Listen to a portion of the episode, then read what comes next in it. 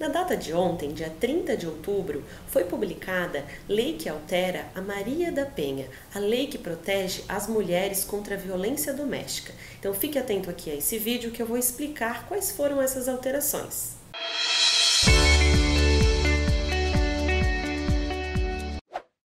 A Lei Maria da Penha, como eu falei, protege a mulher vítima de violência doméstica.